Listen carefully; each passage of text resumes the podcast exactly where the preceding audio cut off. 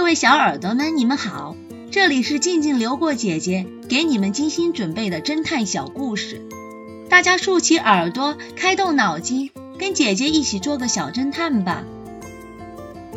小侦探系列三百二十一，真假母亲。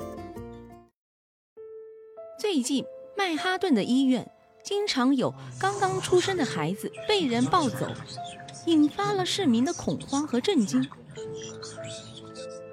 X 神探负责办理这些案子。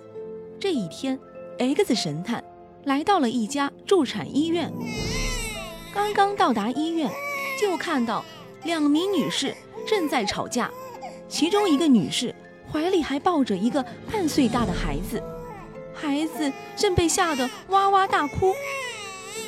看到 X 神探后，穿着睡衣的妈妈连忙求救着，他抹着眼泪说道。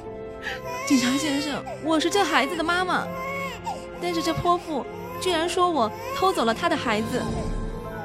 另外一名女士头发也散乱着，衣服也不整齐。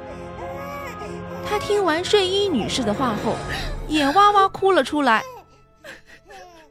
顿时，两个女人一个孩子哭得好不热闹。X 神探观察着两个人，都没有发现什么不对劲。他想了想，就说道：“你们都声称孩子是你们的，可是孩子只有一个。现在我把孩子放在地上，画一个圈，你们两人各拉着他的一只手，谁将孩子拉出圈，孩子就是谁的了。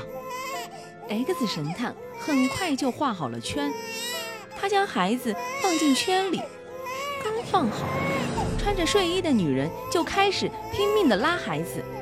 而那个头发散乱的女人却又哭出声来。她说道：“警察先生，孩子不是我的，我不拉了。”听到这里，X 神探反而指着那个穿着睡衣的女人说道：“你不是孩子的母亲。”小侦探们，你们知道为什么吗？